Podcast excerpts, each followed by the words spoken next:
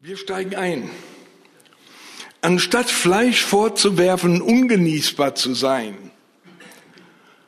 dafür kann es nichts.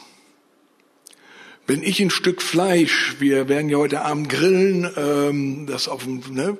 wenn dieses Stück Fleisch vorgestern eingekauft wäre und wir hätten nicht diese eisigen Berliner Temperaturen, also in Kelzerbacher äh, Temperaturen, da haben wir noch gutes Wetter, warm, dann würde dieses Stück Fleisch heute schon ungenießbar sein. Weil wenn du Fleisch sich selbst überlässt, dann ist es nur eine Frage der Zeit, bis es ungenießbar wird.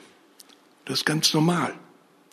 Und ich kann dem Fleisch nicht vorwerfen, wieso wirst du ungenießbar? Das ist einfach der Gang der Dinge, wie Fleisch funktioniert mit Sauerstoff und Wärme und dann laufen die Prozesse und es wird ungenießbar. Die richtige Frage muss lauten, was ist mit dem Salz los?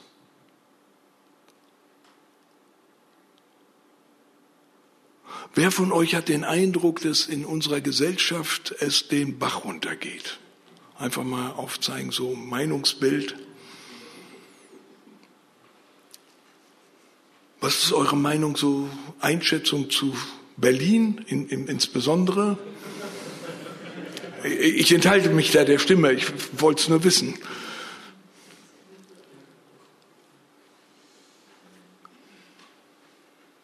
Diesen Satz, ähm, als ich den das erste Mal gelesen habe, der stammt von einem Herrn Stott. Herr Stott ist es ein äh, brillanter, gläubiger Theologe, ähm, der Oh ja, das kann ich nicht mit angucken. Setz dich da drüben, bitte. ähm, also wenn ihr nicht sehen könnt, ja, noch gibt's Plätze.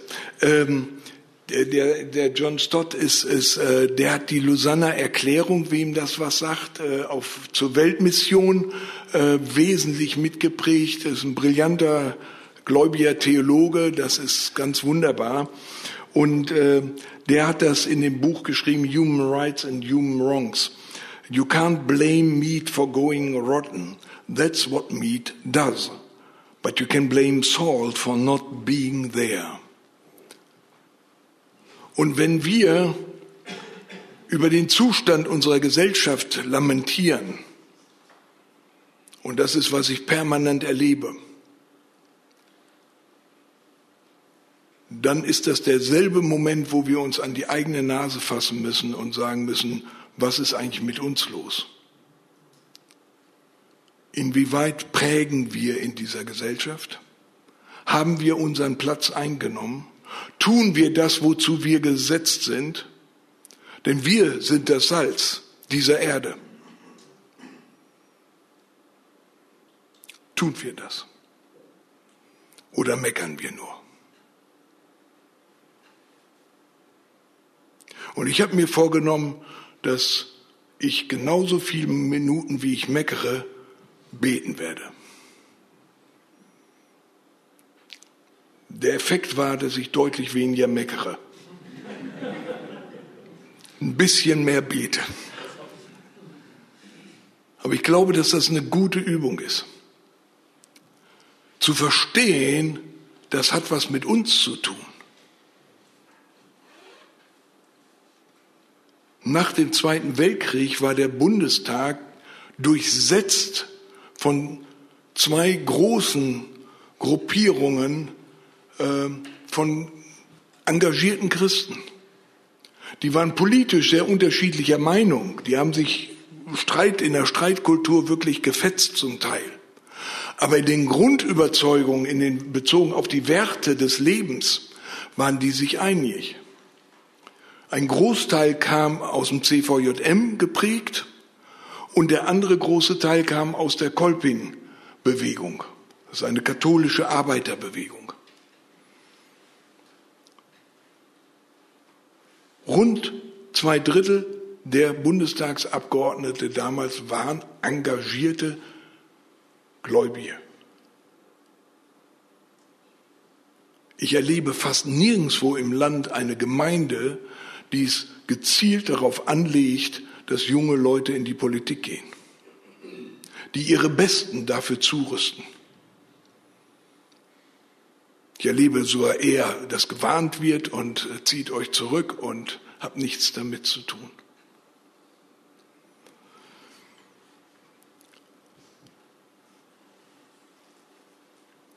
Die erste Einheit und der ganze Tag sind überschrieben ist Leben in Babylon.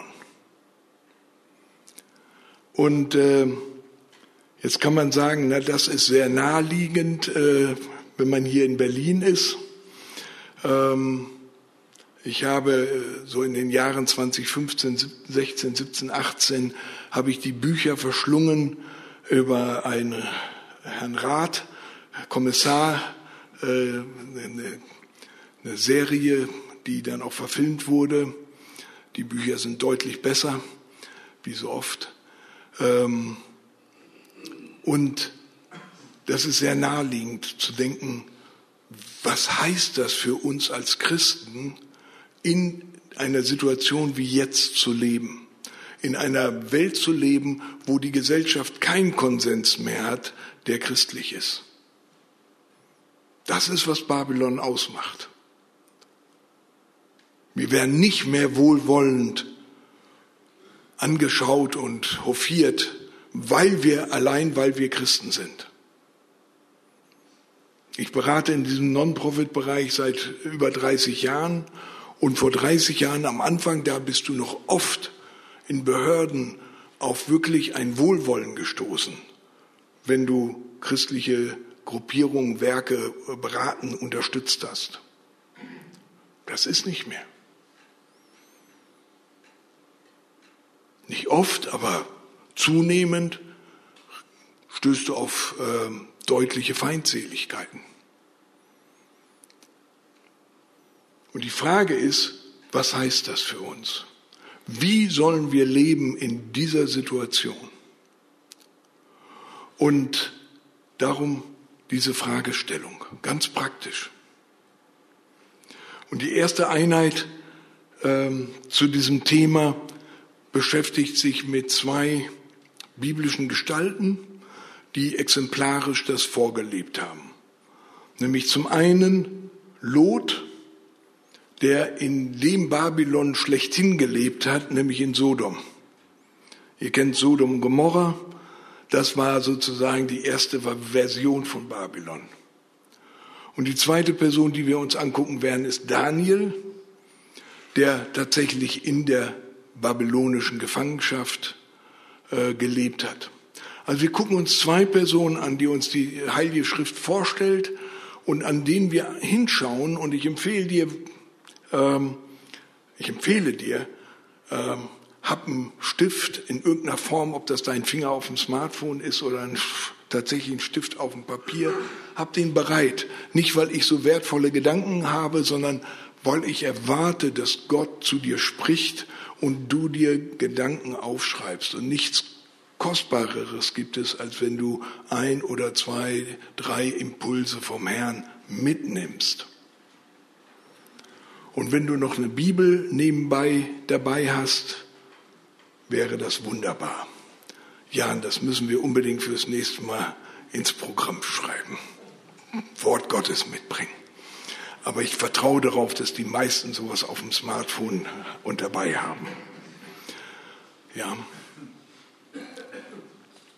Ich steige aber ein für diesen ganzen Tag mit dem Wort von Jesus. Aus Johannes 17, Vers 14 bis 19.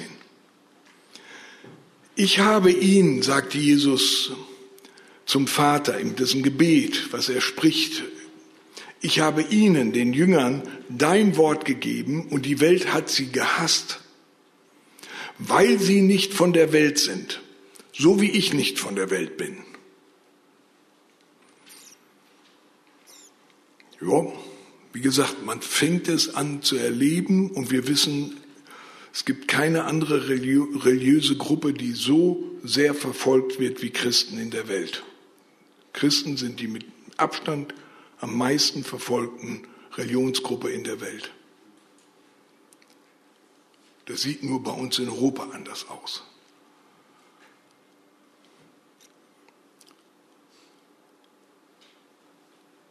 Wie geht der Herr mit, damit um, mit der Situation? Okay, er weiß das, dass wenn wir aus dem Wort leben und das radikal leben, dann werden, müssen wir erwarten, dass wir gehasst werden.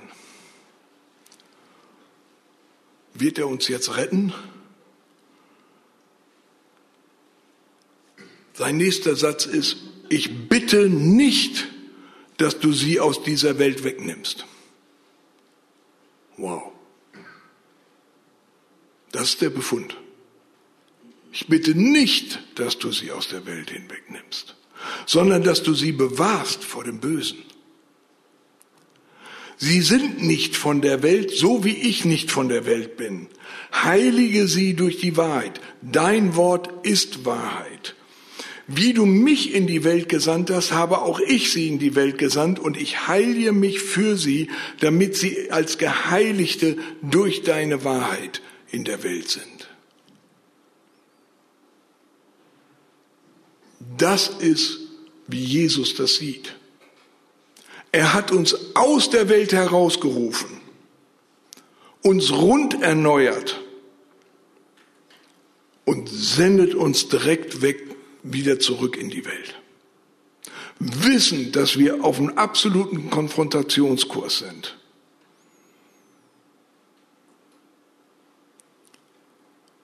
Und die Frage ist, wie sollen wir leben?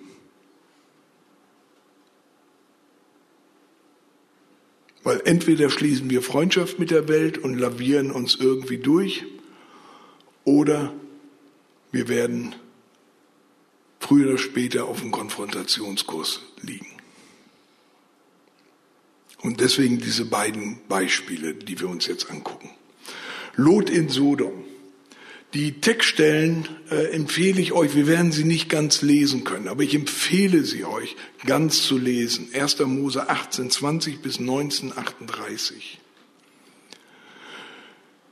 Die Stelle kennt ihr, weil über Abraham, unseren Vater des Glaubens, äh, hören wir viel, wird viel gesprochen, auch über die Episode, die hier erwähnt wird. Das ist nämlich das Verhandeln Abrahams mit dem Herrn. Äh, das ist eine glaubensstärkende Stelle, über die wird regelmäßig gepredigt. Wir gucken sie uns schnell an. Äh, der Herr Abraham, äh, ne, das sind die drei Männer, sind da. Abraham erkennt sie als von Gott und er fängt an, mit dem Herrn zu verhandeln. Willst du wirklich den Gerechten mit dem Ungerechten wegraffen? Vielleicht gibt es 50 Gerechte innerhalb der Stadt Willst du sie denn wegreffen und dem Ort nicht vergeben um der 50 Gerechten willen, die darin sind? Ne? Gott hatte ihm offenbart, dass er Sodom und Gomorra vernichten wird. Und ähm, hier erleben wir ein Paradebeispiel von einem Mann, der Gott kennt und der versteht, dass er gerufen ist, sich einzutreten für diese Menschen. Er kannte die Stadt, er hatte mit dem König schon verhandelt von Sodom. Ähm, er hat sich immer ferngehalten von dem. Also Abraham hat immer verstanden, Vorsicht, ja, mit dem mache ich keine Geschäfte. Aber er hatte zweimal mit ihm schon zu tun gehabt. Er weiß, was da los ist. Und trotzdem tritt er ein. Ja? Und äh, meine kleine Hausaufgabe für euch ist, während wir jetzt durch diese Texte gehen, schreibt auf, was kann ich lernen für mich, für mein Leben, hier und heute und jetzt, aus diesen Gestalten? Abraham, Lot, Daniel. Ja, immer wenn dir was auffällt. Aha, verstehen, hey, es könnte mein Auftrag sein, einzutreten für diese Welt, für diese Menschen, mit denen ich zu tun habe, auf meinem Arbeitsplatz, in meinem Haus, in meinem Kiez. Ja, schreib das auf, nimm das auf, ganz praktisch. Fern sei es von dir, so etwas zu tun, den Gerechten mit dem Ungerechten zu töten, so dass der Ungerechte wäre wie der Gerechte. Fern sei das von dir. Sollte der Richter der ganzen Erde nicht Recht üben? Das ist toll. Abraham kennt Gott. Das merkt man daran. Der hatte ja noch kein altes Testament gehabt. Der hat ja alles das nicht gehabt, was wir hatten. Der hat noch keine tollen Lehren gehört. Der hat noch niemals mal YouTube gehabt.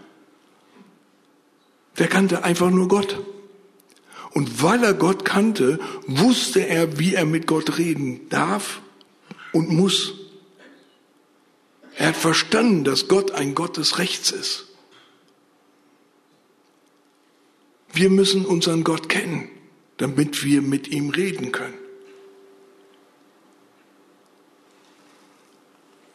Da sprach der Herr, wenn ich in Sodom 50 Gerechte finde, so will ich um ihretwillen den ganzen Ort vergeben. Wow. Abraham antwortete und sagte, siehe doch, ich habe mich erdreistet, zu dem Herrn zu reden, obwohl ich Staub und Asche bin. Er kennt nicht nur Gott, sondern er kennt sich auch selbst und seinen Platz. Völlig richtig, das ist wahre Demut. Ich weiß, wer ich bin. Ich weiß, wer mein Gott ist. Vielleicht fehlen an den 50 nur fünf. Willst du wegen der fünf die ganze Stadt vernichten? Rhetorisch hervorragend gemacht. Ne? Er geht auf 45 runter, aber er redet nicht über 45, sondern er sagt fünf und nur wegen fünf kann doch nicht sein. Du der gerechte Gott. Na, Gott kann rechnen und antwortet ihm, ich will sie nicht vernichten, wenn ich dort 45 finde. Ich verstehe schon, Abraham, alles gut. Und Abraham fuhr fort, weiter mit ihm zu reden und sagte, na ja, vielleicht werden dort nur 40 gefunden. Er sprach, ich will es nicht tun um der 40 willen. Und er sagte, der Herr möge doch nicht zürnen, dass ich noch einmal rede. Vielleicht werden dort nur 30 gefunden. Und er sprach, ich will es nicht tun, wenn ich dort 30 finde. Da sprach Abraham, siehe doch, ich habe mich erdreistet, zu dem Herrn zu reden. Vielleicht werden dort nur 20 gefunden. Und der Herr sagte, ich will sie nicht vernichten um der 20 willen. Da sagte der Herr, der Herr, äh, der Abraham, der Herr möge mir nicht zürnen. Ich will noch dieses einmal reden. Vielleicht werden nur zehn gefunden. Also Abraham ist sehr realistisch, sehr realistisch, was da in Sodom los ist. Aber offensichtlich war der Meinung zehn, das könnte passen. Und deswegen sagt er, das ist mein letztes Angebot.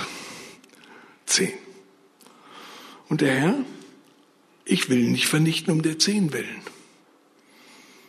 Das ist eine spannende Sache. Und danach ist das Gespräch dann auch zu Ende. Aber in Wirklichkeit ne, wäre die spannende Frage, hätte Abraham noch auf fünf gehen sollen? Äh, wir wissen es nicht. Er hat gesagt zehn. Zehn halte ich für realistisch. Okay?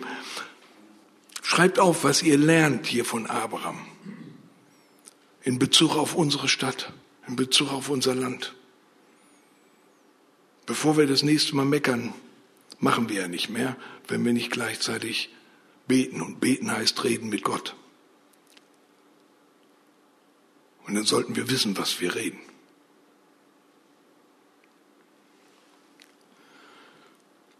Jetzt gucken wir, springen wir rüber zu Sodom. Weil ihr müsst verstehen, das ist wunderbar, was Abraham gemacht hat. Aber ob Sodom gerettet wird oder nicht, hängt in Wirklichkeit mindestens ebenso entscheidend ab von Lot. Gucken wir uns Lot an. Lot ist in Sodom. Und da heißt es in Vers 19, und die beiden Engel kamen am Abend nach Sodom, als Lot gerade im Tor von Sodom saß. Ähm, das muss man richtig verstehen. Im Tor sitzen ist die Umschreibung von ich bin im Rat der Stadt. Ja, das ist jetzt nicht nur eine Beschreibung, äh, wo war der Typ gerade, ja, äh, auf dem Klo, auf dem Marktplatz oder im Tor, sondern das ist die Umschreibung von er war in der Runde derer, die den Rat der Stadt bilden. Das ist die gängige Beschreibung im Alten Testament. Wenn du im Rat sitzt, dann sitzt du im Tor der Stadt mit den anderen zusammen. Und als Lot sie sah, stand er auf, ging ihnen entgegen und verneigte sich mit dem Gesicht zur Erde. Ich habe das deswegen hervorgehoben, wir haben das bei Abraham übersprungen, Lot erkennt in den Zweien ebenso wie Abraham vorher in den drei Menschen, da sind ja einfach nur Personen aufgetaucht.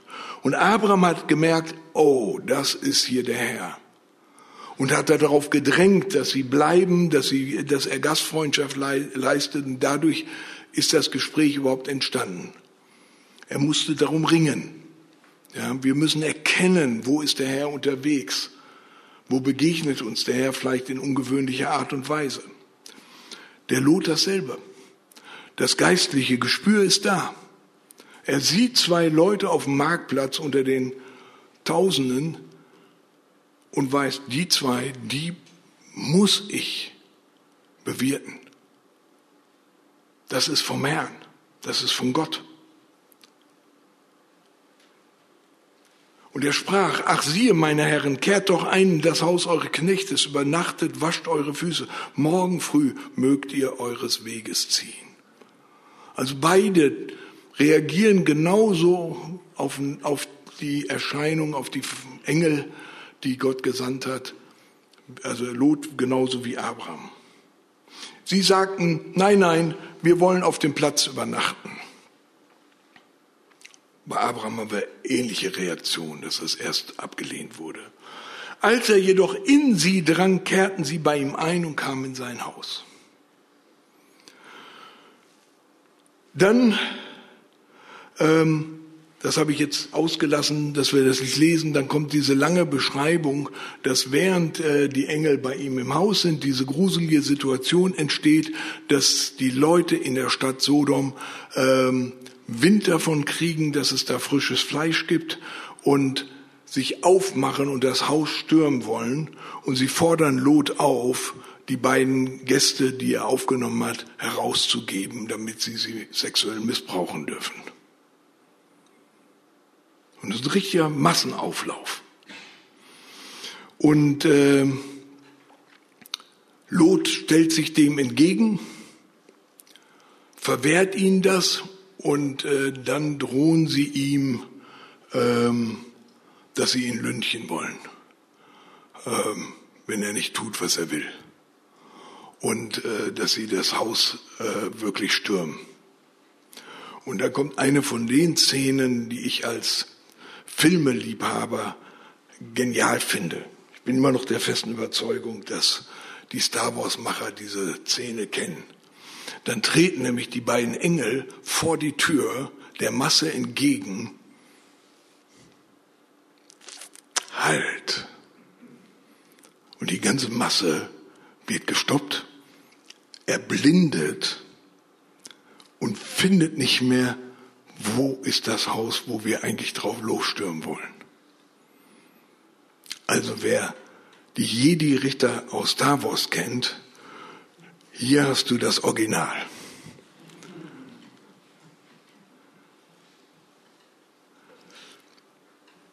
Auf die Weise rettet er, retten die beiden Lot. Und jetzt reden Sie mit ihm Klartext. Und das ist die eigentlich entscheidende Stelle. Die Männer sagten zu Lot, hast du hier noch jemanden außer dir selbst und deiner Frau? Ein Schwiegersohn, deine Söhne, deine Töchter, einen, der sonst noch in der Stadt zu dir gehört? Das ist die entscheidende Frage. Hast du noch einen?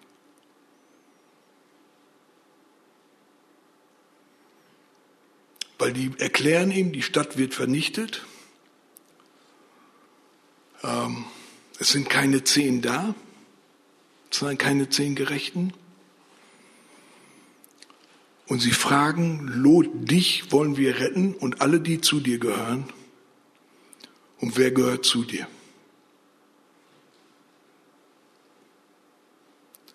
Und jetzt kommt das eigentliche Desaster, meiner Meinung nach.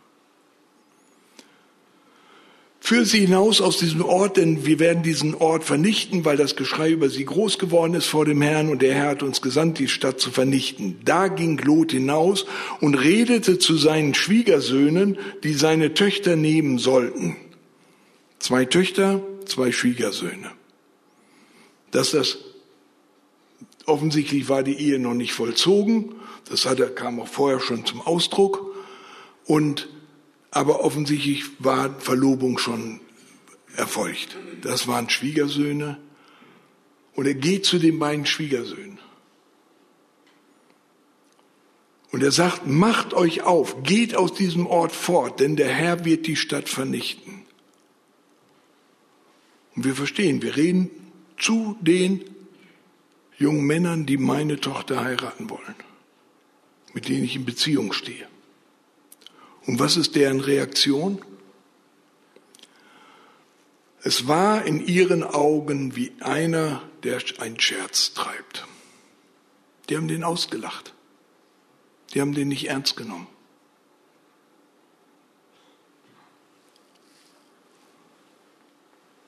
Wie sieht es aus in unserem Leben? Da war Lot, seine Frau, zwei Töchter, macht vier. Die beiden Schwiegersöhne hätten sechs gemacht, nicht zehn.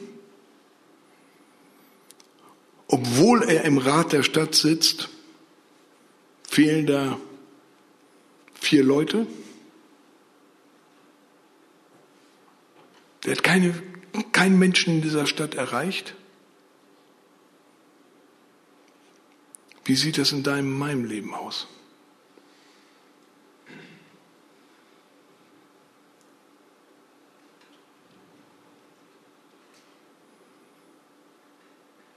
Wie reagieren deine Nächsten wenn du zu ihm kommst. Der Herr hat gesprochen. Nehmen die dich ernst?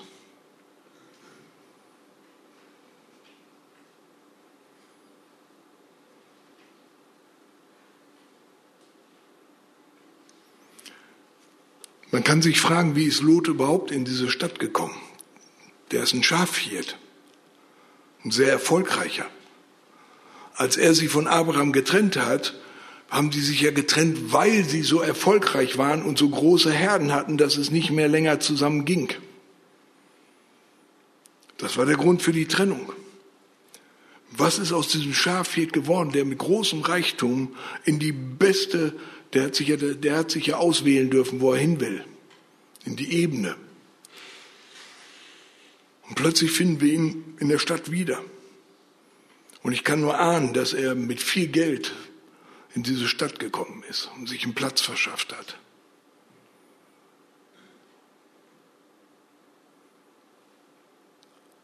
Und ich finde das erschreckend, dass seine prägende Kraft annähernd null ist.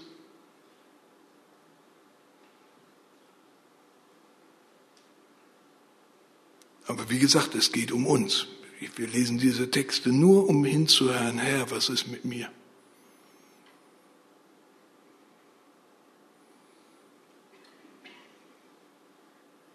Was ist mit meiner Familie? Was mit denen, die zu mir gehören? Was ist mit den Menschen, mit denen ich seit 20 Jahren im Beruf auf der Arbeit mich treffe?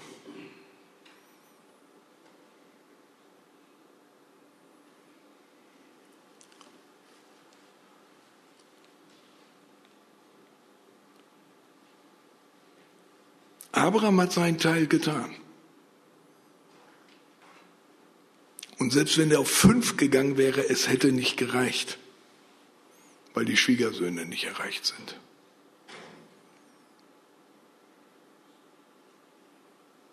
Versteht ihr? Was ist unser Auftrag in dieser Stadt? Und die Erwartung ist nicht, dass die ganze Stadt sich bekehrt.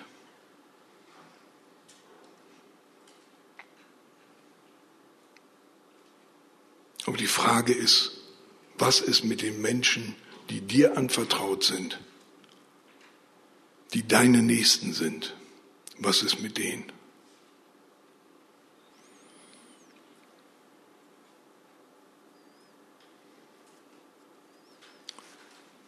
Die Frau hat sich, ist, war ungehorsam.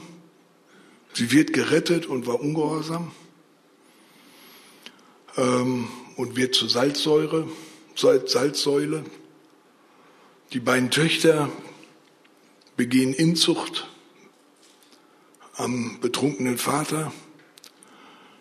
Dadurch werden die zwei Stämme ins Leben, kommen die zwei Stämme ins Leben, die Israel über die nächsten Jahrhunderte permanent zusetzen.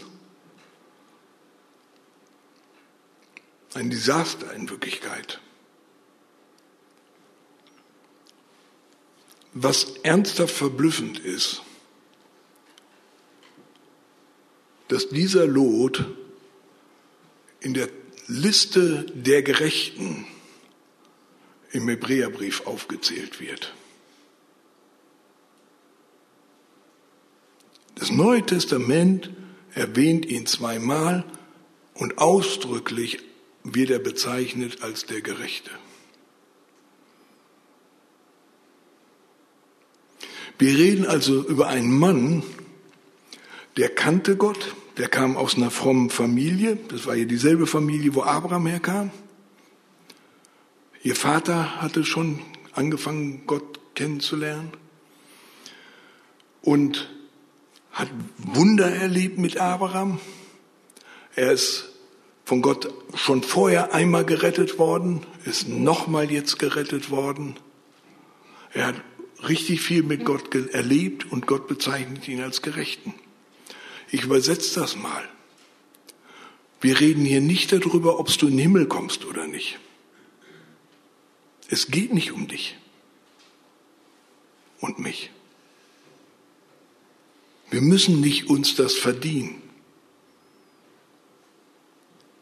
Wenn wir Zugang zum ewigen Heil finden, deswegen, weil Jesus für uns gestorben ist. Die Frage ist, treten wir ein für unsere Nächsten? Nehmen wir die Aufgabe wahr, zu der wir gerufen sind?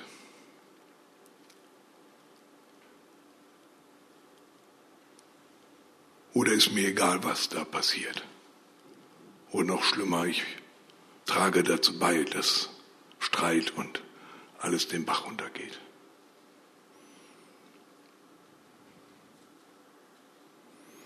Lass uns einen Moment, ich habe solche Stellen immer wieder durch den Tag eingebaut, wo wir einfach einen Moment stille sind, dass du hinhören kannst, sagen kannst, Herr, redest du mit mir? Gibt es da etwas für mich aufzuschreiben? Dann schreib es auf.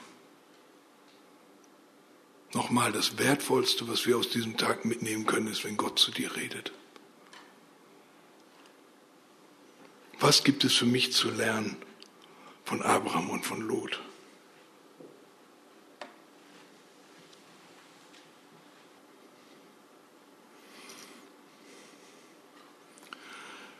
Liebe Brüder, bitte missversteht nicht, dass ich euch ein schlechtes Gewissen machen will. Ähm, ich stehe genau vor derselben Frage.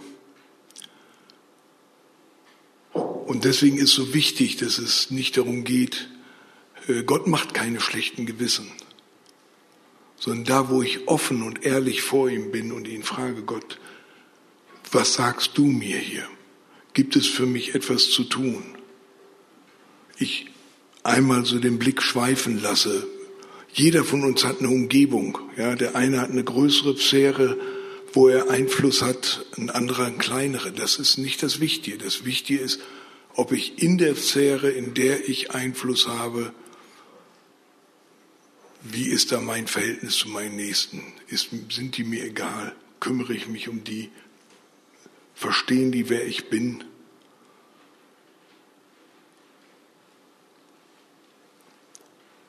Und dass wir hinhören, Herr, hast du mir was zu sagen? Soll ich hier etwas ändern? Gibt es etwas, was ich ernst nehmen muss? Wo ich reagieren muss? Und wenn ja, wie? In Jeremia fragt Gott durch den Propheten ausdrücklich, durchstreift die Gassen Jerusalems, seht doch und erkundet und sucht auf ihren Plätzen, ob ihr jemand findet, ob einer da ist, der Recht übt, der Treue sucht, so will ich ihr Jerusalem vergeben.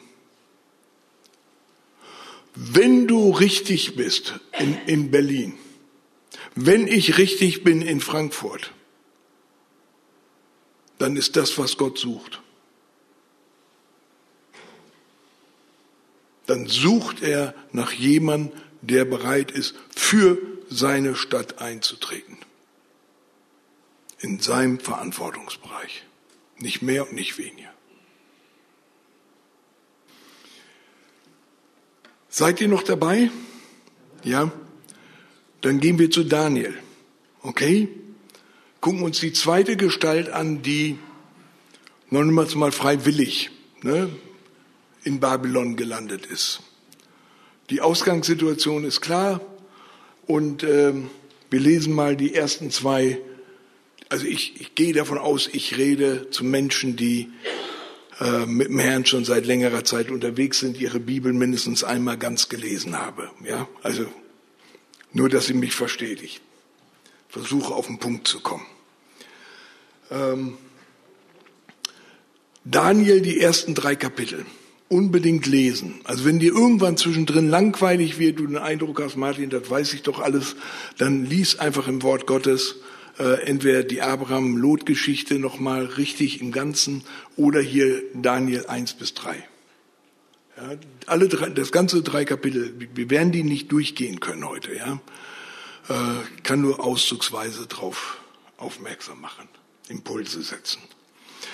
Daniel 1.1. Im dritten Jahr der Regierung Joachims, des Königs von Judas, kam Nebukadnezar, der König von Babel, nach Jerusalem und belagerte es.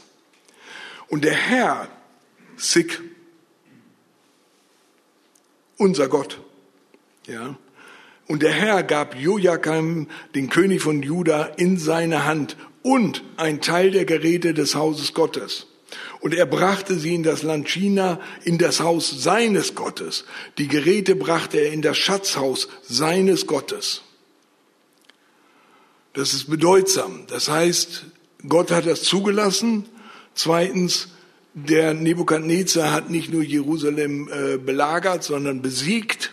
Er führt die besten Leute aus äh, Judäa, Juda hinweg nach, äh, nach Babylon und dieser Hinweis hier, ein Teil der Geräte des Hauses Gottes. Das heißt, er hat die Gegenstände aus dem Tempel, die heilig waren, das heißt, für den Gott Israels beiseite gesetzt waren, für den einzig wahren lebendigen Gott beiseite gesetzt waren, hat er geraubt und einfach mal eben eingeordnet mit allen anderen kultischen Gerätschaften in dem Tempel, in seinem Tempel, in seinem, in dem Haus seines Gottes. Und hat damit nicht nur deutlich gemacht, ich bin militärisch stärker, ich kann machen mit euch, was ich will, sondern ich kann das auch mit eurem Gott machen. Das, was dem heilig ist, kann ich einfach nehmen und mal eben bei mir einordnen, ins Regal stellen, neben den anderen Sachen im Haus meines Gottes. Das ist bedeutsam, weil später, wenn es darum geht, was, was Daniel und seine Freunde essen, oder ob sie Wein trinken. Da ist das als Hintergrund zu verstehen, sonst versteht man nicht, was das Problem mit dem Wein. Äh, weil das kam eventuell aus, wurde getrunken aus dem Kelch, das aus dem Hause ihres Gottes kam, aus heiligen Gerätschaften. Und daraus wollten sie nicht trinken. Also ein Desaster, diese Eingangsszene. Und Daniel und seine Freunde werden in diesem Babylon aufgenommen, äh, versklavt. In, in der Willkür dieses Königs. Und mehrfach da drin wird ja auch einfach mal angedroht, ich bringe mal alle Weisen um und ich bringe mal alle äh, Priester um und alle, alle Juden um. Ja, Du wusstest nicht, was morgen passiert. Kein Rechtsstaat.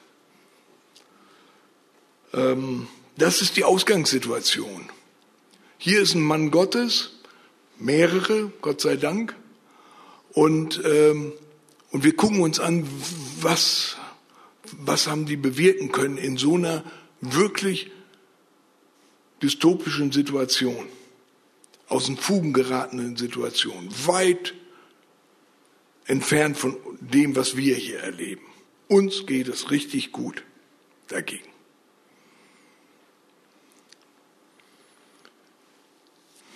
Nebukadnezar nimmt aus dem, was Gott ist, und sagt damit, wer der Stärkere ist. Ich habe es mal so zusammengefasst, er relativiert das Absolute, nämlich dass Gott absolut heilig ist. Und später absolutiert er das Relative, nämlich indem er sich selbst zu einer Standfigur macht, die angebetet werden muss, wie ein Gott.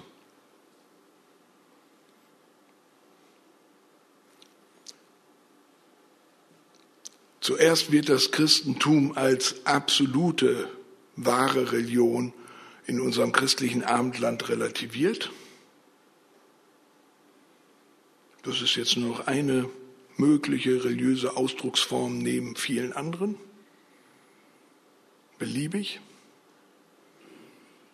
Und jetzt können wir abwarten, wie nach und nach relative Sachen, also Dinge, die man machen kann oder auch nicht, die aber nicht wichtig sind, die nicht heilsentscheidend sind, wie die verabsolutiert werden. Wenn du nicht, dann bist du unerträglich, dann bist du untragbar, dann bist du draußen. Deswegen habe ich den Satz aufgeschrieben als Quintessenz, was Nebukadnezar macht. Was passiert? Er ändert die Namen der jungen Leute, die er aufgenommen hat. Die kriegen alle neuen Namen. Und wir wissen, ne, durch die ganze äh, Altes Testament, durch die ganze, in der ganzen hebräischen Kulturwelt, ähm, war der Name immer ein Ausdruck ihres Wesens. Wer bist du? Das wird durch den Namen ausgedrückt. Es geht also nicht nur darum zu identifizieren, du bist der fünfte Sohn von äh, in der Generation, sondern es geht darum, dein Wesen auszudrücken. Wer bist du? Und äh, er macht, Nebukadnezar macht was ganz Sinnvolles aus seiner Sicht. Er gibt den neue Namen. Der raubt ihnen ihre Identität und sagt, von jetzt ab bist du der und der. Und Daniel kriegt einen völlig anderen Namen.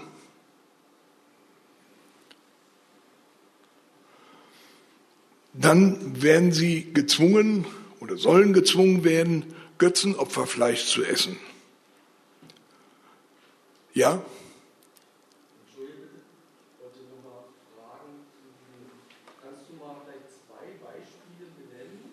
Zu?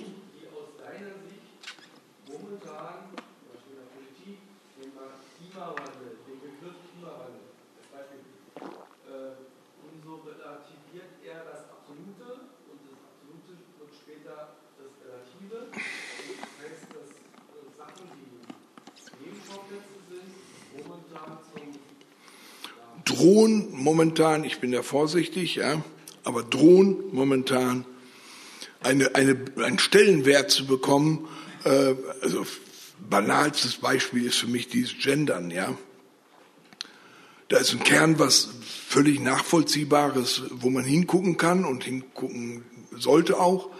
Aber das zu, zu, so zu verabsolutieren, dass äh, äh, Schüler, wie, wie passiert, und nicht nur Schüler, sondern auch Studenten und sogar Professoren, ähm, sozusagen, wenn die nicht gendern, plötzlich ihre Arbeiten äh, durchfallen, nicht anerkannt werden.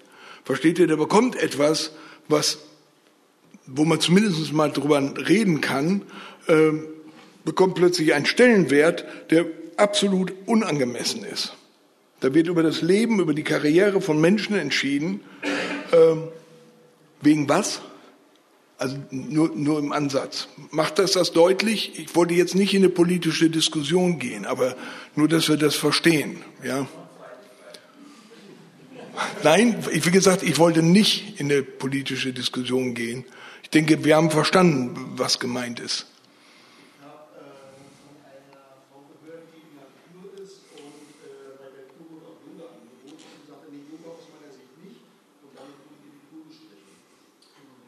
Ja. Sowas zum Beispiel, genau. Also ich denke, ja, ich wollte nur sensibilisieren. Ja. Ähm, das ist passiert. Ne? Immer wenn ich das, was wahrhaftig absolut ist, und das ist einzig und allein Gott, der lebendige Gott, der ist der Einzige, der absolut ist. Wenn ich den relativiere, dann habe ich eine Leerstelle. Und diese Leerstelle wird aufgefüllt, ganz natürlich. Ja, da brauche ich gar keine Verschwörungstheorie oder sonst was, sondern diese Leerstelle wird aufgefüllt. Und zwar mit Nichtigkeiten. Ja, bei Nebukadnezar wird irgendeine goldene Standfigur dahingestellt. Nachher reut ihn das ja, ne? als er merkt, dass er da missbraucht wird eigentlich. Ja, ähm, das ist, was passiert. Nur, dass sie die, die Mechanismen verstehen, die, die da laufen. Also, der Name, die Identität wird ihm genommen. Zweitens, er soll Götzenopferfleisch essen. Und dazu muss man verstehen, du bist, was du isst. Was wir aufnehmen, ist das, was uns ausmacht. Das ist dann sozusagen die Umprägung total, ja. Ähm, übertrag das aber bitte. Du bist, was du isst. Wenn wir uns angucken, was beeinflusst uns?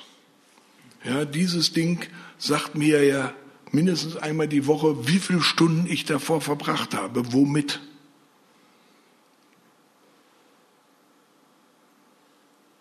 Versteht ihr? Wir werden geprägt. Was wir aufnehmen, prägt uns. Nur weil keiner merkt, was du anguckst, heißt doch nicht, dass dich das nicht prägt. Bitte geben wir uns keine Illusion hin. Du entscheidest darüber, von was du dich prägen lässt. Ich entscheide darüber, wovon ich mich prägen lasse. Was ich esse, das bin ich.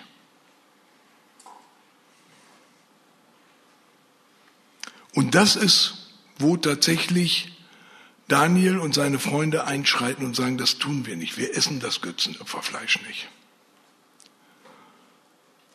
Und dann ist ganz spannend, ähm, der für sie Verantwortliche sagt, horch mal, Daniel, äh, äh, das geht nicht. Ne? Daniel sagt, ich will Gemüse haben. Ja, erste Vegetarier. Ich will Gemüse haben. Ja, sagt er, wenn ich dir Gemüse gebe, der König, der ist, äh, der, der will sicherstellen, dass ihr alle euch in der richtigen Weise entwickelt. Der guckt euch an und wenn der merkt, dass ihr äh, Gemüse esst und vom, sozusagen vom Fleische fallt, im wahrsten Sinne des Wortes, äh, dann, dann bin ich tot. Das geht nicht. Und dann sagt Daniel etwas sehr Kluges. Er sagt, versuch es mit uns zehn Tage. Und wenn du nach zehn Tagen feststellst, dass wir irgendwie uns nicht positiv entwickeln, dann ist gut, dann werden wir das essen, das Fleisch. Und nach zehn Tagen werden sie tatsächlich geprüft. Der, der, der Oberaufseher lässt sich darauf ein und äh, dann guckt er sie an und äh, sie stehen gesünder äh, da als alle anderen. Und dann sagt er, okay, ihr seid davon befreit, Vielleicht hat er sich auch gefreut, weil er das Fleisch, was denen zugeteilt ist, er mal mit nach Hause genommen hat, keine Ahnung. Ähm, und sie haben den Rest Gemüse gegessen. Wir müssen nur verstehen, dass hinter dem Streit, da ging es nicht um Vegetarier oder nicht, das war nicht die Diskussion.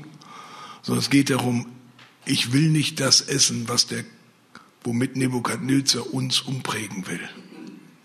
Und das sollten wir bitte tun. Ihr Männer, hört das. Verweigert euch, euch auch nur eine Sekunde prägen zu lassen von dem ganzen kaputten Scheiß, was permanent auf uns einströmt.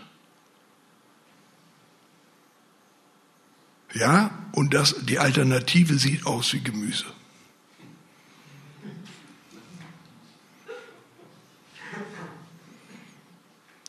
Aber wenn du den Schritt gehst, wirst du feststellen, dass du gesunder, und stärker dastehst als alle anderen. Weil das andere macht dich kaputt.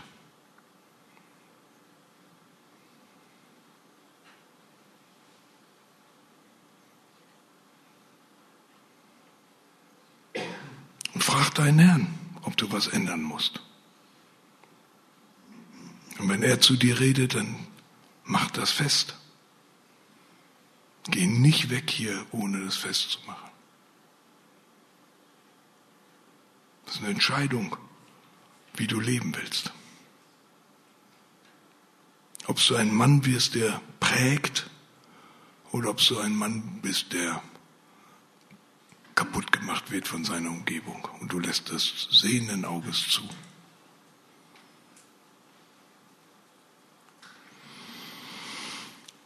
Der dritte Punkt ist das, was ich versucht habe deutlich zu machen. Das ist interessant, Daniel, wie Daniel damit umgeht. Er verweigert sich nicht total, sondern er ordnet sich dem anderen unter. Und Unterordnung wird oft falsch verstanden. Unterordnung wird für so ein unterwürfiges Gehorsam gehalten, für ein Zeichen von Schwäche. Daniel ist ganz anders. Daniel tritt für jemanden, der eigentlich ja, wie gesagt, in der Sklaverei ist, tritt auf und sagt, hey, ich weiß, was richtig und was falsch ist. Und ich komme hier mit einem völlig vernünftigen, klaren Vorschlag. Ich ordne den nur dir unter.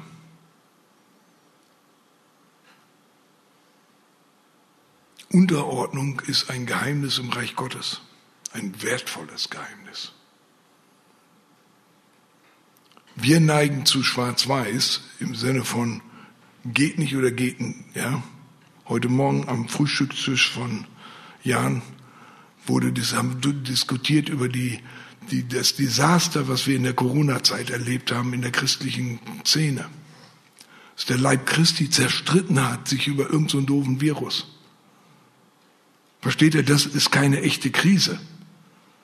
Wenn die echten Krisen kommen, dann kann ich nur auf Knien beten, dass der Leib Christi reif ist, in der Lage ist, miteinander da durchzugehen.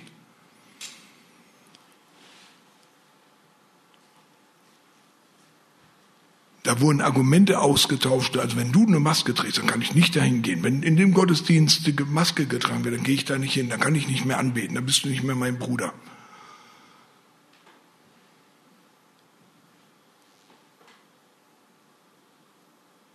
Versteht ihr, das, das ist nicht wie Daniel damit umgeht. Daniel ist der Überzeugung, dass es falsch ist, das zu machen. Aber er ordnet es unter, weil er vertraut darauf, dass Gott ihm Recht gibt, dass Gott dafür sorgt, dass es richtig läuft.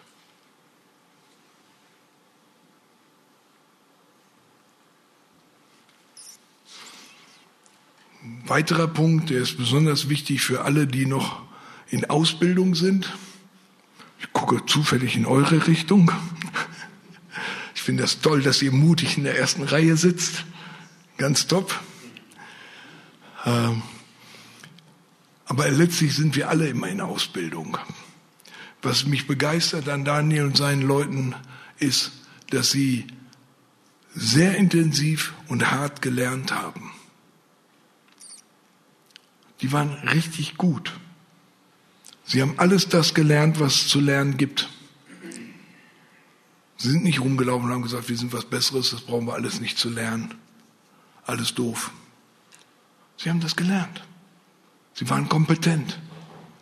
Das, was sie auszeichnet, ist, dass sie nicht nur kompetent waren, sondern dass sie geistlich unkompetent waren. Das ist, wie es wir sein müssen. Das ist gesucht.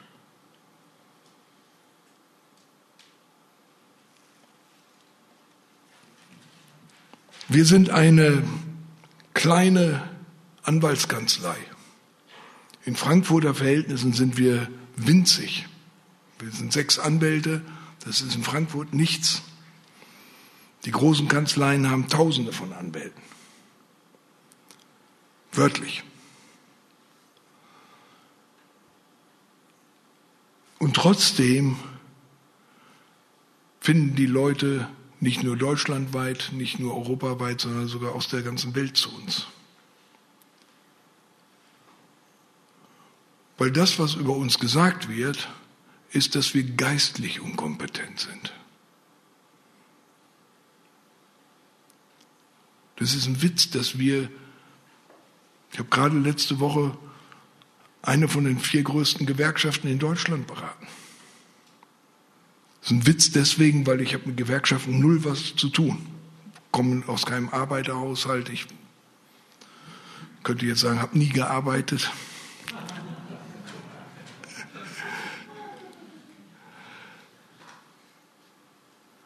Was die schätzen, ist, so komisch es klingt, das sind, die, sind, die sind nicht gläubig, die meisten nicht.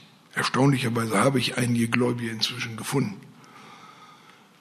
Was die schätzen, ist die, tatsächlich, dass wir geistlich unkompetent sind.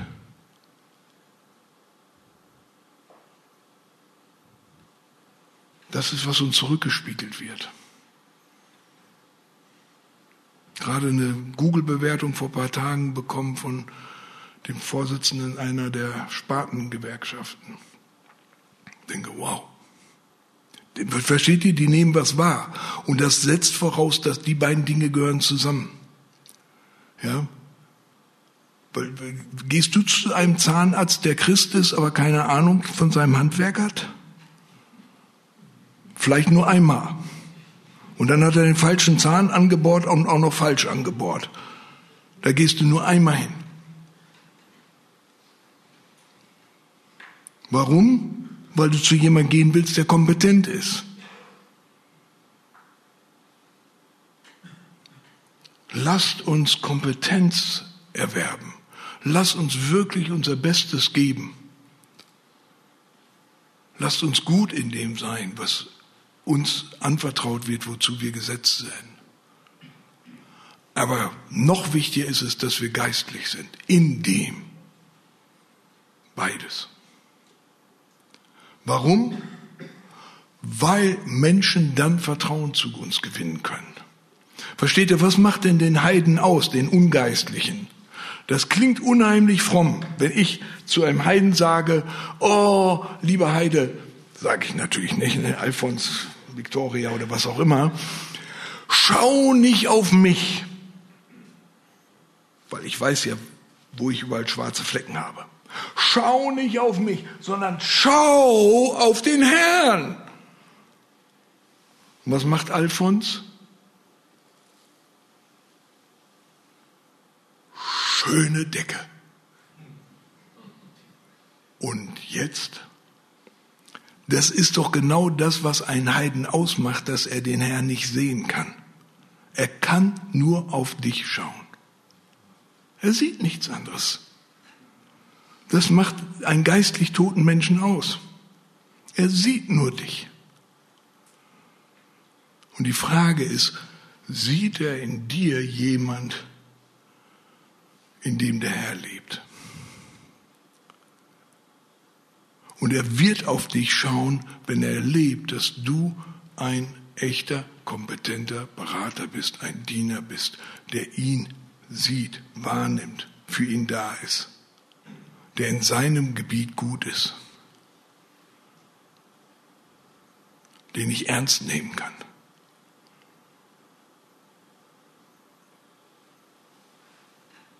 Lot ist in Sodom nicht ernst genommen.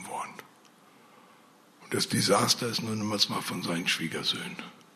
Versteht ihr, es geht nicht darum, ob die seinen Glauben teilen, aber dass sie ihn auslachen, ist der Hammer.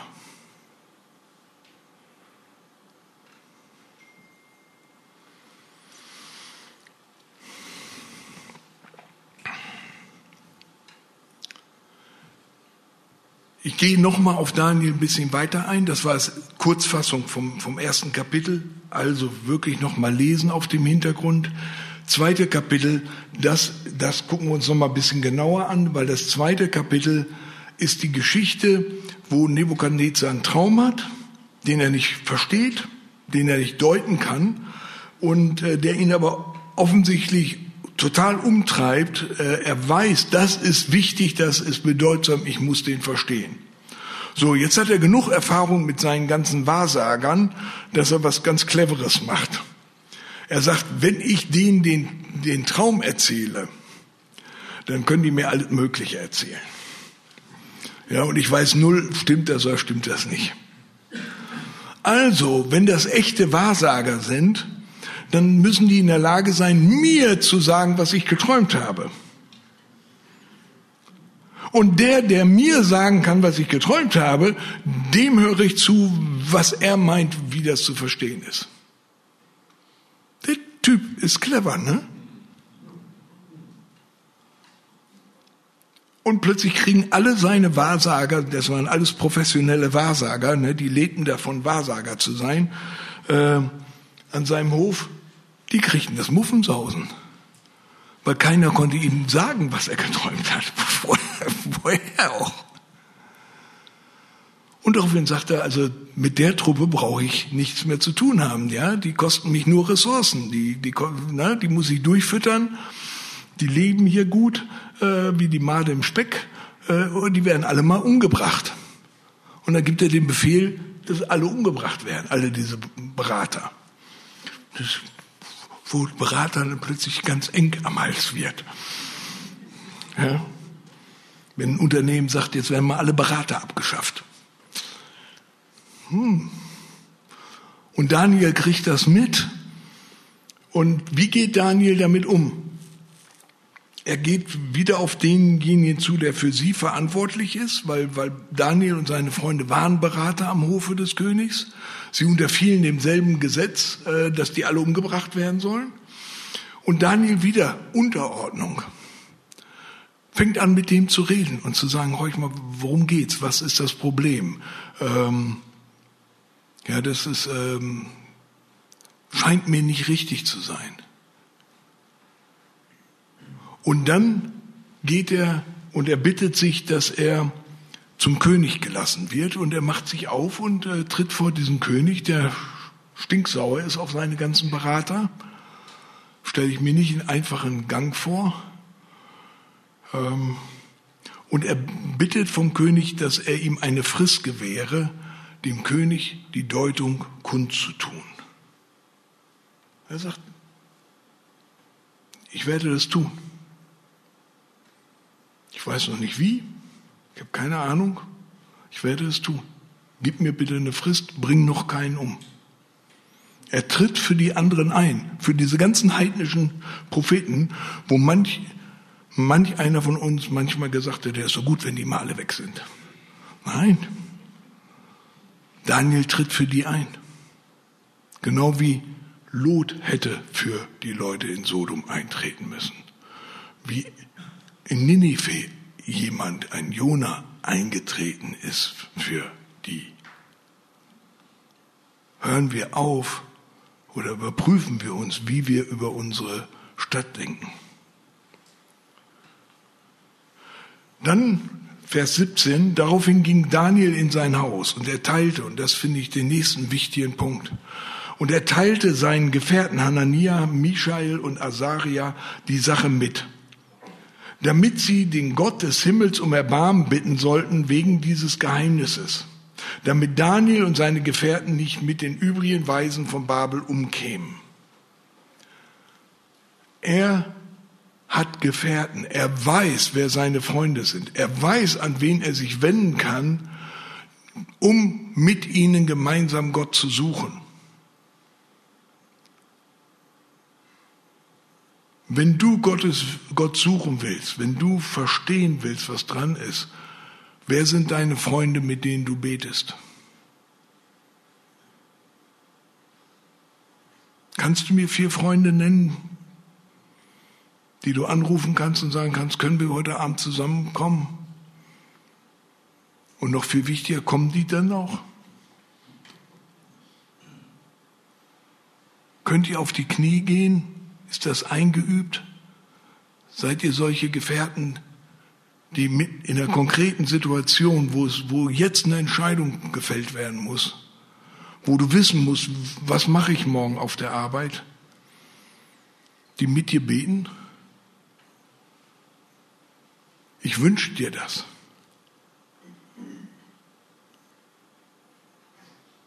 Jeder von uns sollte solche Gefährten haben.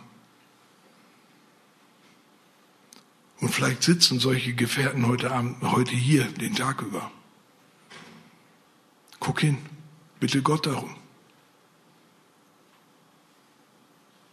Und wenn du solche hast, pflegt diese Gefährtenschaft. Lange Zeit ist das nett. Es kommen die Momente, wo es drauf ankommt. Und dann musst du wissen, wer deine Freunde sind, denen du nicht erklären musst, warum man jetzt wie Gott sucht. Wie, wie man auf Gottes Stimme hören kann. Wie man prüfen kann, was vom Herrn ist. Das, das ist der falsche Moment dann. Wer sind deine Freunde? Für die wirklich wichtigen Dinge des Lebens.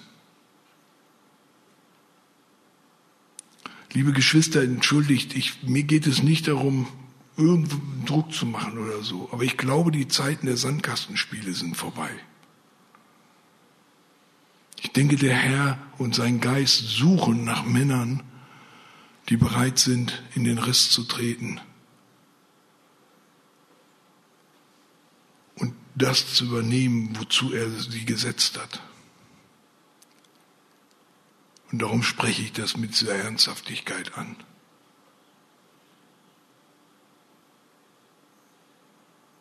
Ein Daniel wusste, wer seine Gefährten sind. Und er weiß, dass er die auf die bauen kann und die ruft er zusammen. Und sie tun das, sie suchen Gott. Und daraufhin wird Daniel tatsächlich in einem Traum das Geheimnis geoffenbart. Und Daniel preist den Gott des Himmels. Finde ich stark. Er weiß noch gar nicht. Woher weiß er das? Ne? Er, er hat einen Traum, er hat eine Vorstellung, was Nebukadnezar geträumt haben könnte. Ähm, ist das wirklich das, was der geträumt hat? Das wissen wir ja erst, wenn Nebukadnezar sagt, jo, das ist es. Sonst gehe ich zu Nebukadnezar und erzähle ihm, ich weiß, was du geträumt hast. Und Nebukadnezar sagt, hä?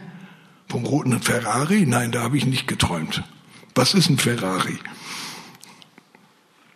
Gab es damals noch nicht. Ich finde das bemerkenswert. Daniel weiß tatsächlich, in, in, in seinem Geist weiß er, das ist der Traum. Und damit trete ich an. Auf das Risiko hin, dass ich sofort ein Kopf kürzer bin, wenn das daneben ist. Finde ich mutig. Also, das sind die Momente, wo ich immer erkenne, was für ein Angsthase ich bin, ja. Ich äh, sichere mich an den Stellen dreimal ab. Nebukadnezar, es könnte vielleicht sein, vielleicht habe ich möglicherweise hier schon mal so ein bisschen einen Ansatz von dem, was du geträumt hast. Also ist da das Wort sowieso drin vorgekommen? Hm? So. Ich weiß nicht, ob ihr das erkennt, aber so bin ich. Ich finde das toll. Das ermutigt mich, das fordert mich raus. Gott, ich möchte so klar von dir hören, dass da, wo es drauf ankommt, ich weiß, das ist es. Damit trete ich an. Gepriesen sei der Name Gottes von Ewigkeit zu Ewigkeit, denn Weisheit und Macht, das sind dein. Er ändert Zeiten und Fristen. Er setzt Könige ab und setzt Könige ein. Er gibt den Weisen Weisheit und Erkenntnis und den Einsichtigen er offenbart die Tiefe und das Verborgene. Er weiß, was in der Finsternis und was bei ihm wohnt, das ist Licht. Dich, Gott meiner Väter, lobe und preise ich, dass du mir Weisheit und Kraft gegeben hast. Mich jetzt hast wissen lassen, was wir von dir, wir, ne, wir Gefährten, von dir erbeten haben. Denn du hast uns die Sache des Königs wissen lassen. Diese Haltung, deswegen habe ich das jetzt eben alles dahingeschrieben und vorgelesen. Spürt ihr diese Haltung? Leute, da muss ein Ruck durch uns gehen. Da ist dieser Sklave am Hofe Nebukadnezar, über dem ein Todesverdikt steht, ja. Wenn das jetzt nicht klappt, bist du weg. Und der preist laut und deutlich, du, mein Gott, bist ein Gott, der setzt Könige ab und setzt Könige ein.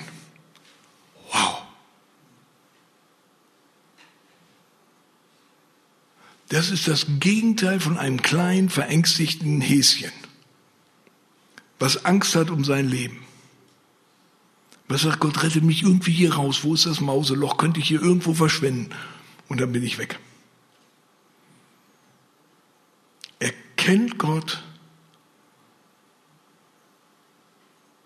Und wir müssen verstehen, das ist die richtige Haltung.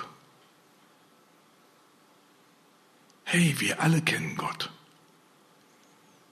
Aber die Welt macht uns permanent wahr, also versucht uns einzureden, wir sind so klein mit Licht.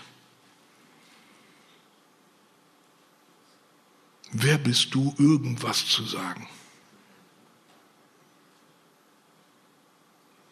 Können wir einmal aufstehen und das für uns in Anspruch nehmen? Unser Gott ist ein Gott, der Könige einsetzt und absetzt. Nicht ich, aber das ist mein Gott. Und dem stehe ich zur Verfügung. Dass wir anfangen, anders zu denken über uns selbst und unseren Herrn, dass wir die Realität, die wir im Lobpreis zu Recht aussprechen, dass das Realität in meinem Leben wird. Wenn wir singen, du bist der Herr, und dann komme ich in die nächste Situation und ich fühle mich so klein. Und der Herr, der der Herr der ganzen Welt ist, ist ganz weit weg. Das ist aber nicht die Realität. Die Realität ist nur, dass du das denkst. Du glaubst eine Lüge, dass du so klein bist.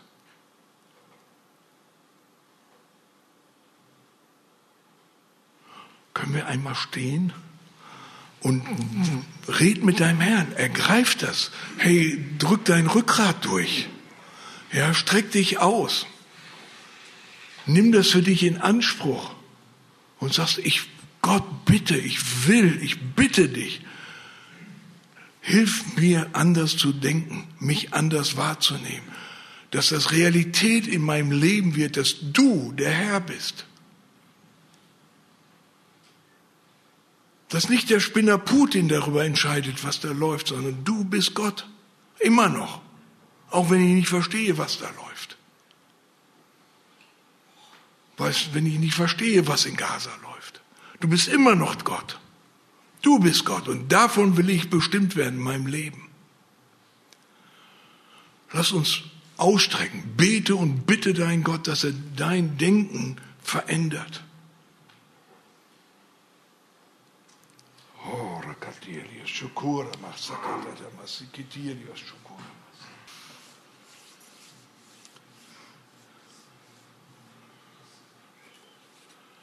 Und Jesus, wir bekennen dich, dass du es bist, der uns herausgerissen hat aus dieser Welt. Und dass da, wo wir uns immer wieder hingegeben haben und auf die Lüge des Feindes reingefallen sind, dass wir nichts sind, dass wir nicht bedeutsam sind, dass wir gar nichts bewegen können, dass wir umkehren zu dir und sagen, Herr, das ist falsch gewesen, es tut uns leid, mir tut das leid. Wo ich nicht in der Erwartung vor dich getreten bin, dass du der Herr der ganzen Welt bist, dass du Gedanken des Heils hast über meine Stadt, über meine Arbeitsstätte, über die Menschen, die du mir anvertraust, die Gegner, denen ich begegne,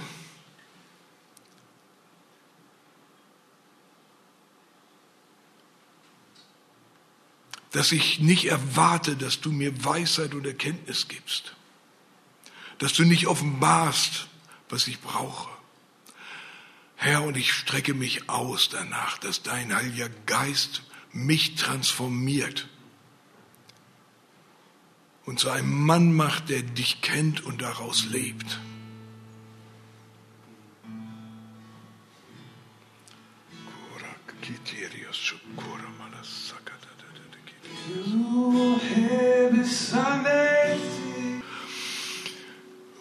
Und guck dir die Situation an, wo du dich schwach fühlst.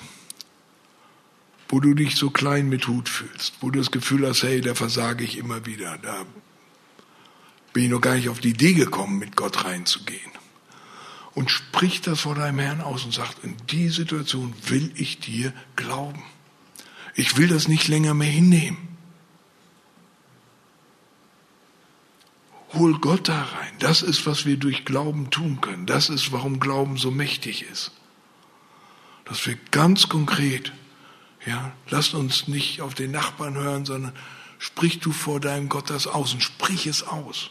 Sprich aus, ja, in die Situation mit, Ähm, das kann eine Familiensituation sein, die katastrophal ist, wo du nicht weißt ein und aus. Du musst nicht die Lösung wissen. Die Entscheidung ist, ich will Gott da drin haben. Du willst mit mir da reingehen. Ich will nur noch mit dir da reingehen. Ich akzeptiere nicht mehr ohne dich da drin zu sein. Halleluja. Halleluja. Das, das ist, was passieren muss, ja. Dass wir anfangen, Gott da reinzuholen.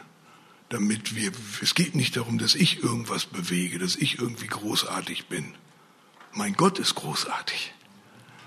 Und er wartet nur darum, dass du ihm die Tür aufmachst zu den Bereichen, die er dir anvertraut hat. Okay? Ihr kriegt noch zwei Gedanken von mir zu Daniel und dann machen wir äh, noch eine wichtige Übung. Action Point nennt man das heute, ganz modern. Ich erzähle euch ganz schnell, wie die Geschichte ausging, äh, nur für die, äh, die Nägelkauend da sitzen und sagen, ja, was denn jetzt passiert? Ähm, Daniel äh, hat tatsächlich den Traum erzählt das dem König. Der König ist völlig baff ähm, und hört sich auch die Auslegung an. Und die ist dramatisch. Also deswegen äh, gibt es ein Buch Daniel, weil Daniel da wirklich äh, etwas über die ganze Weltgeschichte letztlich deutet. Ähm, das ist wirklich bemerkenswert.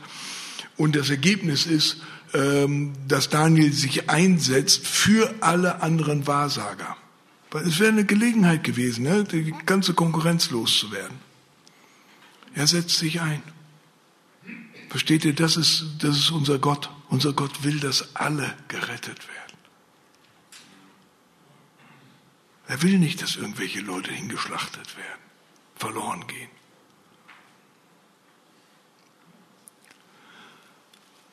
Ich finde es bemerkenswert. Wir neigen dazu zu sagen, naja, das ist Daniel. Nee, Daniel ist einer wie du und ich. Außer, dass wir kein Gemüse essen. Aber lässt sich ja noch ändern. Nicht das Gemüse, ihr wisst, was ich meine. Dass wir das Richtige zu uns nehmen und nicht das Falsche. Einer verändert in diesem Riesenkönigreich mit Gott den Lauf der Geschichte. Das ist, wovon das ganze Alte Testament voll ist. Geschichten von Männern und auch Frauen, die mit Gott Geschichte schreiben.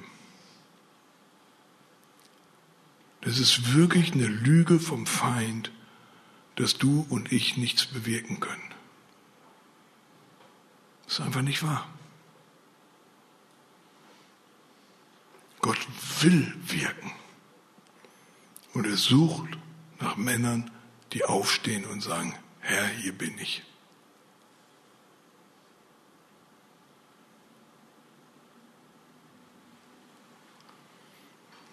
Wir könnten noch Kapitel 3 durchgehen, das sind die drei Freunde im Feuerofen. Die Geschichte kennt man aus dem biblischen Unterricht, hoffe ich. Ähm, ähm, Überlegen wir, was wir lernen können von Daniel. Ich habe ein paar Punkte aufgeschrieben, zu wissen, wann was dran ist. Das setzt aber voraus, dass ich mitten in der Situation bin, dass ich die Ohren offen habe, dass ich wahrnehme, was läuft. Und dass ich weiß, wann ist was dran, wo ist es dran aufzustehen, wo ist es dran sich unterzuordnen. Diese Unterscheidungsfähigkeit ist eine Fähigkeit, die Gott uns geben muss und will. Aber ich muss mich danach ausstrecken. Ich muss verstehen, das ist, was ich suche. Wenn ich beim rein menschlichen bleibe, das mag ich, das mag ich nicht, dann bewege ich mich genauso in, in der in diesseitigen Welt, ohne die ganze geistliche Dimension mit reinzunehmen, wie alle anderen in dieser Welt dann diskutieren wir über dies und jenes und noch was und das ist nichtig. Es geht darum, dass wir anfangen zu verstehen, wie Gott Dinge sieht. Das Zweite ist, ich habe es betont, Gemeinschaft. Ich glaube, dass es etwas ist, was Gott zu uns heute hier redet. Wenn du keine geistliche Gemeinschaft hast, mit mindestens einem, dann geh hier nicht weg, ohne das anzufangen. Such das. Zweierschaft, Dreier, Viererschaft. Brüder, wo du weißt, im Falle, wenn es drauf ankommt, kann ich die anrufen und dann stehen wir zusammen und dann beten wir. Und wir hören hin. Gottesfurcht versus Menschenfurcht. Ich kenne das. Ich kenne Menschenfurcht. Genügend. Der einzige Weg aus Menschenfurcht rauszukommen ist, Gottesfurcht zu haben. Deswegen ist Gottesfurcht was ganz Wertvolles, was Wunderbares, weil es mich freisetzt von Menschenfurcht. Zu wissen, dass Gott Recht schafft. Er verschafft Daniel Recht. Er verschafft den drei Leuten im Feuerofen Recht. Er sorgt für sie. Obwohl die einen ganz starken Satz sagen. Und den finde ich wichtig. Die drei jungen Gefährten von Daniel, die in den Feuerofen geworfen werden sollen, sagen, wir wissen nicht, ob Gott uns rettet oder nicht. haben wir keine Erkenntnis drüber, was seine Gedanken sind. Aber wir wissen eins, das werden wir nicht tun. Und wir wissen, dass wir unserem Gott vertrauen können. Was immer er entscheidet, es wird richtig sein. Das ist Gottesfurcht versus Menschenfurcht. Das setzt mich frei, gegenüber jedermann klar und deutlich aufzutreten und zu sagen, das ist falsch. Meine Mandanten, ob gläubig oder nicht, das ist völlig egal. Den sage ich an bestimmten Stellen, das, was du willst, was sie wollen, ist falsch.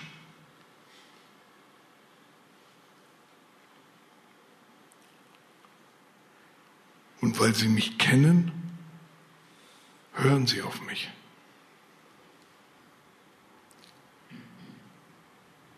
Und manchmal habe ich da gesessen und habe gesagt, oh Herr, wenn ich das jetzt sage, dann ist das Mandat weg, ich verdiene kein Geld mehr, kriege eine schlechte Bewertung oder sonst irgendwas. Versteht ihr all solche Sachen, die einem da so durch den Kopf geht?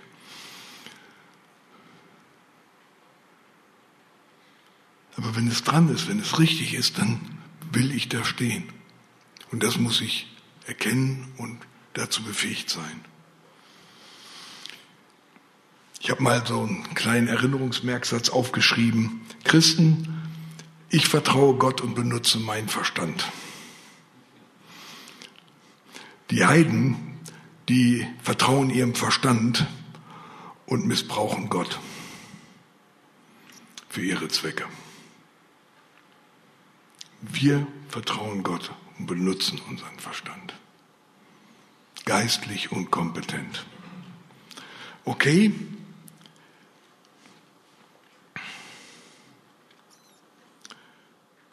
Eigentlich wäre jetzt noch eine Zeit für Rückfragen. Ich würde gerne vorschlagen, weil wir irgendwann auch ein Mittagessen haben, gell? Wann ist das? Ein Uhr. Ich würde vorschlagen, dass viel wertvollere ist, wenn du jetzt dich umguckst, vielleicht einen Moment sogar stille bist, ich würde dich dazu gerne herausfordern, zu sagen, Herr, mit wem soll ich das jetzt tun, was ich vorschlage? Was ich nämlich vorschlage, ist, dass du mit einem anderen Mann, einem Weggefährten, und den musst du nicht unbedingt kennen, dass du mit einem anderen Mann zusammen dich hier irgendwo auf dem Gelände rausgehst, irgendwo in der Ecke setzt. Das Gebäude ist riesig, äh, ein wunderschönes Gebäude, was ihr habt, aber es gibt viel Platz und dass ihr beide austauscht darüber, was ihr aus der Einheit mitgenommen habt und dass ihr füreinander betet. Das Tolle ist, dass der andere immer mehr Glauben hat für meine Situation als ich selbst. Weil ich denke, oh, das ist seit zehn Jahren geht das so und das wird nicht anders. Und mein Bruder hört sich das an und sagt, wieso soll das nicht anders werden? Na klar wird das anders. Das ist das Geschenk, das wir einander haben und einander brauchen. Und ich möchte dich ermutigen, ja. Und äh, mein Vorschlag ist, einen Moment still zu sein, zu sagen, Gott, gibt es jemand bestimmten, den du mir auf dem Herzen legen willst? Und das kann sein, dass dir dein Name kommt oder dass du denkst, ja, die Person, die hinter dir sitzt oder zwei Reihen vor dir. Ja. Und wenn es keiner ist, dann stell dich einfach an die Tür, schau in die Menge und vielleicht kommt einer auf dich zu und sagt, mit dir will ich gehen. Und wenn am Ende einer übrig bleibt, mit dem tausche ich aus. Okay? Und mehr als einer kann nicht übrig bleiben, weil geht nicht. Okay? Seid ihr dabei? Dann lass uns beten. Herr, und ich bitte für meine Geschwister hier. Ich danke dir, dass das genial ist. Du willst wirklich in und durch unser Leben wirken. Du hältst das für möglich, weil du weißt, wer du bist.